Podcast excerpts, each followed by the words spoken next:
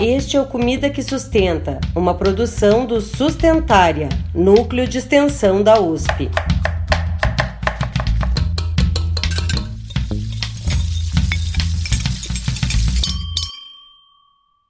Olá, olá! Seja muito bem-vinda e muito bem-vindo a mais um episódio do podcast Comida que Sustenta. Eu sou a Beatriz Martins.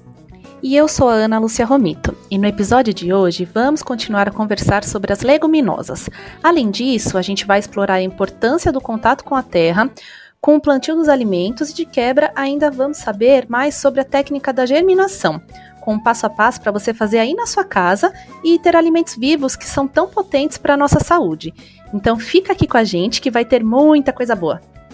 É isso aí, e para nos ajudar nessa missão, chamamos duas experts no assunto. A Luísa Haddad, que é bióloga e cofundadora do Pé de Feijão, vem compartilhar com a gente toda a sua experiência nessa empresa para lá de especial, que apoia as pessoas em busca de uma alimentação mais saudável e sustentável. Contaremos também com a presença da Juliana Palma, que é artista visual e culinarista e vem trazer toda a sua experiência na cozinha e na germinação dos alimentos Ficou curioso ou curiosa para descobrir tudo que vem por aí? Então ajusta o volume e fica aqui com a gente. A Luísa é bióloga formada pela Unesp com MBA em Gestão e Sustentabilidade. Ela já atuou por seis anos como gerente de projetos de sustentabilidade em várias regiões do país. Hoje, ela lidera o Pé de Feijão e também é mentora do projeto Ensina Brasil, que forma lideranças para a educação. Luiz, é um prazer ter você aqui com a gente. É, você pode contar um pouco para a gente o que é o pé de feijão e por que ele recebe esse nome? O pé de feijão é um negócio de impacto com a missão de transformar a relação das pessoas com a comida. A gente trabalha com organizações, normalmente com grupos, com o objetivo de aumentar a consciência das pessoas sobre a produção de alimentos e o impacto desses alimentos na saúde e no meio ambiente. Então a gente apoia todo mundo a fazer escolhas melhores, né? Jornada por uma alimentação mais saudável e por um estilo de vida mais sustentável. O nome Pé de Feijão vem para resgatar a memória dessa primeira experiência de plantio que quase todo mundo teve, né? De plantar o feijãozinho ali no algodão. Porque uma coisa curiosa é isso, né? Desde pequeno, a gente de alguma forma aprende que a gente pode plantar a nossa própria comida, né? Mas a gente grava a experiência do pezinho de feijão como um plantio de uma planta comum, né? A gente não relaciona que a gente já plantava comida desde pequeno. Então é isso, é para remeter que a gente planta comida desde sempre, que a gente só precisa resgatar isso, né? Despertar essa confiança de que a gente é capaz é, de plantar.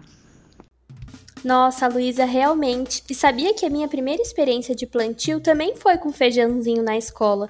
E ali naquele momento eu não tinha noção de que eu estava plantando comida. É muito legal isso. Bom, e nós aqui do Sustentar, a gente já acompanha o trabalho de vocês e a gente sabe que vocês têm algumas ações que promovem o incentivo ao cultivo. Então eu já aproveito para te perguntar a importância do plantio, seja de leguminosas ou de outros vegetais, para as crianças, mas também para todas as idades. A importância de plantar a própria comida é que você se envolve, você se encanta por ela. Você e aquela planta, vocês mudam o status de relacionamento, viram um caso de amor. Pensa assim, para muitas pessoas, cozinhar feijão já é um grande passo, desbravar ali a panela de pressão. Agora imagine a sensação de realização que é cozinhar um feijão que você mesmo plantou. E essa sensação vai muito além das leguminosas, porque plantar conecta a gente também com o ciclo do alimento. Então, a gente come abobrinha o tempo inteiro, mas a gente quase nunca vê a flor dela, a flor do quiabo. São flores lindas que são comestíveis e a gente acaba passando batido. Né? A alface e a rúcula, se a gente não colhe no tempo certo, elas também dão uma flor, o que é uma graça, elas vão dar semente, vão virar novos pés. Esse ciclo é muito lindo de acompanhar. Então, tanto para os adultos como para as crianças, plantar é trazer o brilho no olhar quando a gente olha para a fruta, para legume para verdura. Né? Se entregar para essa experiência de tirar a cenoura da terra, de se apaixonar pela folha da beterraba, de entender o tempo que os alimentos levam para crescer, de querer preservar aquelas espécies, de valorizar o agricultor, de querer experimentar coisa nova. Plantar, gente, muda a nossa vida em todos os aspectos com certeza muda a nossa vida e de quem está ao nosso redor também, né? Foi justamente esse prazer em cozinhar o feijão que você mesmo plantou que a Ale, mentora do Sustentária, compartilhou com a gente no episódio anterior. E é muito lindo acompanhar todo esse ciclo, até por isso que aqui no Sustentária a gente gosta de pensar de uma forma sistêmica, desde a produção até o consumo. E vocês também, né? Então conta pra gente um pouco sobre a abordagem das oficinas que vocês realizam. A nossa abordagem nas oficinas também é bem integral. O que a gente tenta fazer é levar a informação de uma forma bem acolhedora, divertida e bem prática. A gente tenta levar a informação de uma maneira que as pessoas se envolvam com a temática da alimentação. E a partir daí elas queiram mudar o comportamento, mas não porque alguém mandou, mas porque alguém despertou aquele brilho no olhar despertou essa vontade de ter esse estilo de vida mais sustentável. E aí a gente tenta apresentar várias portas de entrada para a pessoa escolher qual que ela está preparada para começar. Então pode ser começando uma horta em casa, pode ser conhecendo mais sobre nutrição, pode ser aprendendo a não deixar mais cenoura chateada na geladeira, né? Aprendendo a conservar, a não desperdiçar, aproveitamento integral, compostagem. O que a gente tenta é sempre ampliar o conhecimento sobre produção e consumo dos alimentos, trazendo sempre todos os aspectos, né? Ambientais, culturais, sociais e econômicos. Então as oficinas tentam mostrar como que aquele conhecimento, que às vezes ele é só teórico, se aplica a cada escolha do nosso dia a dia. Então é isso que a gente tenta fazer. Para tentar exemplificar como que a gente tenta respeitar a vontade das pessoas de por onde que elas estão mais inclinadas a começar, eu vou pegar, por exemplo, o tomate. Tem pessoas que vão estar inclinadas a começar uma horta em casa plantando tomate. Tem gente que vem para as nossas oficinas porque quer aprender a fazer o molho de tomate. Não quer plantar, mas quer aprender a comprar o tomate e fazer o molho. Tem gente que quer aprender a ler o rótulo para escolher o melhor molho de tomate industrializado. E tem gente que está incomodado com a quantidade de lixo que está gerando e quer saber, quando chega no mercado para comprar um molho de tomate, qual embalagem que pode escolher. Se escolhe o de vidro, se escolhe o da Tetra Pak, o da latinha ou do sachê de plástico. Então, só o tomate ele apresenta várias oportunidades da gente se envolver com ele, plantando, cozinhando, escolhendo a embalagem. Então é isso, a gente tenta escolher e tenta entender por onde que a pessoa está mais inclinada a começar a mudança dela. E aí a gente tenta oferecer as ferramentas para que ela consiga fazer isso. Ai, que demais, Luiz. E eu concordo que qualquer tipo de mudança precisa fazer sentido para cada um de nós, né? E a gente também acredita que envolver as pessoas ali na prática, de uma forma acolhedora, respeitando a vontade de cada um, é sempre o melhor caminho. Então, muito obrigada, Luísa, por vir compartilhar com a gente um pouco do trabalho tão bacana e inspirador que vocês realizam. E já fica a dica para você que está aí nos escutando, seguir o Pé de Feijão nas redes sociais. O perfil é de Feijão SP.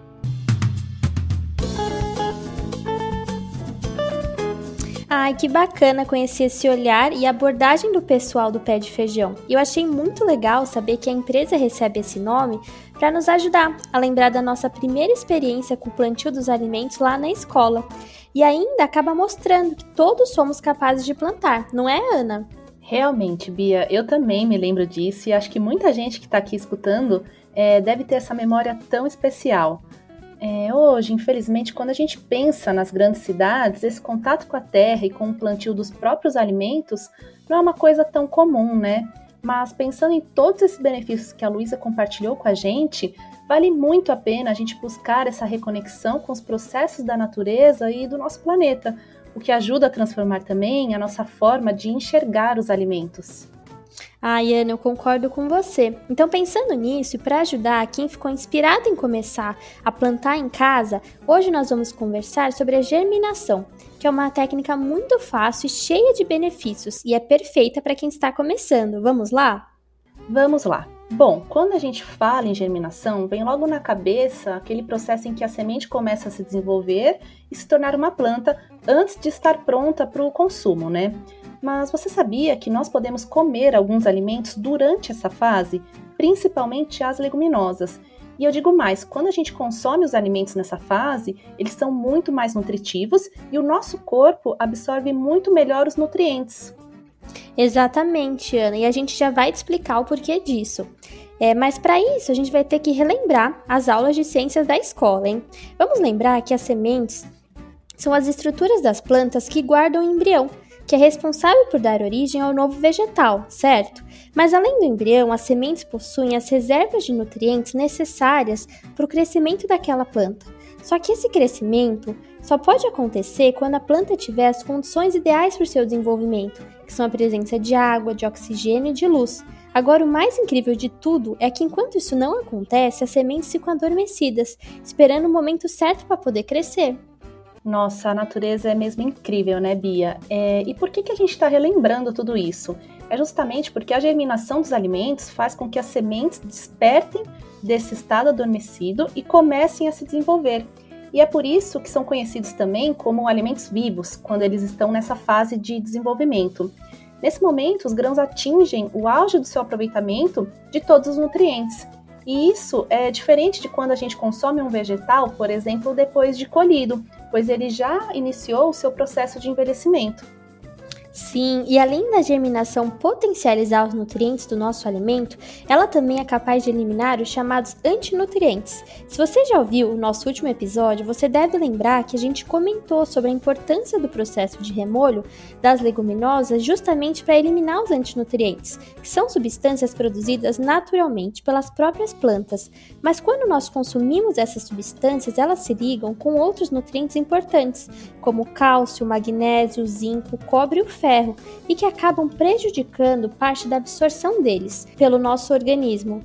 E um dos antinutrientes mais conhecidos é o fitato, que é a forma como o fósforo é armazenado nas plantas enquanto elas ainda estão naquela fase de dormência que a gente comentou. Mas calma, a presença desses antinutrientes não é um motivo para a gente deixar de comer alimentos tão importantes para a nossa saúde como as leguminosas, viu? E existem várias técnicas para eliminar essas substâncias antes de consumirmos, e a germinação é uma delas, porque quando a planta começa a germinar, o fitato passa a ser utilizado pela própria semente para que ele consiga se desenvolver, o que diminui a sua concentração no alimento. E outra forma que a gente já comentou também sobre diminuir os fitatos é o remolho. Nossa, tudo isso é tão incrível, né? Sim, e é muito bacana conhecer melhor os alimentos e saber que a gente tem esse poder de potencializar, não é? Então, agora, depois de descobrir todos esses benefícios da germinação, tá na hora da gente aprender como fazer na prática.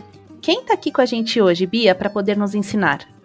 Estamos aqui com a Juliana Palma, que está inserida nesse universo da culinária e que vai nos ensinar a germinar, mas também como usar os grãos germinados em receitas. Eu estou super ansiosa. Ju, o microfone é todo seu e é um prazer ter você aqui com a gente. Olá pessoal, é, meu nome é Juliana. Eu queria primeiramente agradecer aqui as meninas, o pessoal todo do Sustentária pelo convite. É, Para mim é uma honra muito grande fazer parte de um projeto tão bonito como esse. E então parabéns pelo projeto. E parabéns também para as pessoas que estão aqui escutando esse podcast, porque é muito importante a gente reconhecer que a gente é, nunca vai ter conhecimento suficiente sobre alimentação, que sempre vão ter coisas novas para aprender. E saúde é, é, um investimento a longo prazo que, poxa, se a gente demorar cinco minutinhos a mais na cozinha hoje para fazer um processo um pouco diferente, é, vão ser anos da nossa vida que a gente vai poupar, é, anos de saúde a mais que a gente vai ter porque a gente prestou atenção nesses detalhes desde sempre. Então, parabéns para vocês que estão vindo aqui buscar conhecimento sobre alimentação saudável. É, é um investimento que com certeza vale a pena. Então, vamos lá, vamos falar um pouco sobre germinação. É, germinação é um processo muito simples é, e é um processo muito lindo porque aproxima a gente da natureza, aproxima a gente é, de, de, desse fato de se lembrar que aquele alimento que a gente está consumindo é um alimento vivo, né, querendo ou não, e que, e que ele pode se modificar na nossa cozinha se a gente tiver um pouco mais de cuidado e atenção com ele e ficar ainda mais intuitivo, ainda mais gostoso e ainda mais versátil. É, a minha, o meu grão número um, assim que eu recomendo para germinação é a lentilha. A lentilha é muito fácil de germinar, muito gostosa, muito versátil e, e muito nutritiva, claro. E, mas assim, você pode germinar é, praticamente todo o grão é, principalmente os grãos que não são partidos, então ervilha partida, lentilha coral, são grãos que são um pouquinho mais chatos de germinar, mas os outros, é, lentilha comum, o grão de bico e até o feijão, são, são muito simples de germinar. A lentilha eu gosto de germinar durante vários dias, os outros grãos eu gosto de germinar é, é um dia, máximo dois, porque eu acho que fica mais gostoso. E o processo é muito simples e é basicamente a mesma coisa para todos eles, né? Você vai começar deixando seu grão de molho por uma noite e depois que você fizer isso, é só colocar numa bacia com água mesmo. É, é, bom você enxaguar ele antes, porque às vezes os grãos vêm com pedrinhas, poeira, né, do, do mercado ou então do granel. Então é bom dar uma enxaguada antes, você tira essa água e coloca mais água na bacia e, e deixa ele de molho durante uma noite. Essa, essa primeira água que você deixou de molho, no dia seguinte você acorda, vai lá na bacia e, e descarta essa água. Essa água que ela tem os nutrientes aí que a gente não quer para o nosso corpo. E depois começa o processo de germinação. Aí você pode espalhar os seus grãos em uma superfície que seja arejada, ou seja, você pode usar uma peneira, pode usar um escorredor de macarrão, o que você tiver na sua casa que tiver furinhos e der para espalhar bem os seus grãos em cima para eles não mofarem, é perfeito. Aí você espalha os grãos, cobre com um pano de prato seco e limpo e deixa esses grãos lá é, num lugar fresco, arejado e não muito claro, não deixa eles no sol, deixa eles num lugar um pouco mais escurinho de preferência. E daí você vai deixar um, dois, três, quatro dias até se for, se for a lentilha, por exemplo. E você vai ver que a cada dia eles vão germinando e, e saindo assim as pontinhas dos brotinhos. É um processo muito, muito lindo. É importante, uma vez por dia, durante esse período, você enxaguar os grãos só para trazer um pouco mais de umidade para ajudar eles a crescerem, mas é, não precisa deixar de molho de novo, não precisa fazer nada de especial, é só dar uma enxaguadinha, escorrer de novo essa água e, e, e voltar a cobrir eles, deixar eles lá descansando. E daí depois os seus grãos vão estar prontos para ser consumidos. É, eles podem ser consumidos tanto, tanto crus, é, em cima de uma salada, por exemplo, no caso da lentilha, que dá para comer com uma saladinha, ou até cozidos mesmo com o preparo comum, como se fosse um feijão, coloca na panela e faz o processo como você faria normalmente com o grão, com o grão sem estar germinado. E come com arroz e uma salada gostosa também.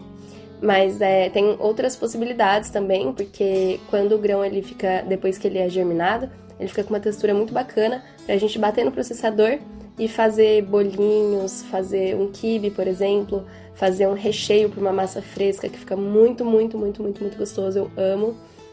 Dá para fazer hamburguinhos, dá para fazer almôndegas. Então, assim, são, são possibilidades infinitas. Dá para usar muito a criatividade, fica muito versátil, muito gostoso de trabalhar. É só caprichar nos temperos, não esquece é, cebola, alho, bastante é, ervas frescas e sucesso. Fica maravilhoso, recomendo demais essa técnica para todo mundo que quiser inovar um pouquinho na cozinha. Vale muito a pena tentar. É, espero que vocês gostem, tentem em casa e que dê tudo certo. Um beijo para vocês. Ah, Ju, eu adorei as dicas e o prazer foi nosso de ter você aqui. Muito, muito obrigada por compartilhar com a gente toda a sua experiência. E se você que está aí nos escutando quer continuar a se aprofundar na técnica da germinação, a Ju tem um vídeo completo no YouTube explicando todo esse passo a passo. Ah, e a nossa equipe aqui do Sustentária também já produziu alguns conteúdos explicando todos os benefícios dessa técnica maravilhosa. A gente trouxe algumas informações super importantes para quem vai começar a se aventurar nesse universo da germinação. A gente deixou os links para acessar esses materiais e o vídeo da Ju aqui na descrição do episódio, ok? Bom, esperamos que você tenha gostado e que esse episódio tenha te ajudado a descobrir essa técnica tão simples e cheia de benefícios que é a germinação. E você já sabe, se surgir alguma dúvida ou sugestão, estamos aqui para te ouvir. Fique à vontade para escrever para nós no sustentaria.usp.br. E já anota aí na sua agenda, porque no dia 3 de setembro teremos um episódio rico e colorido sobre as nossas queridas frutas e a biodiversidade. Esperamos vocês!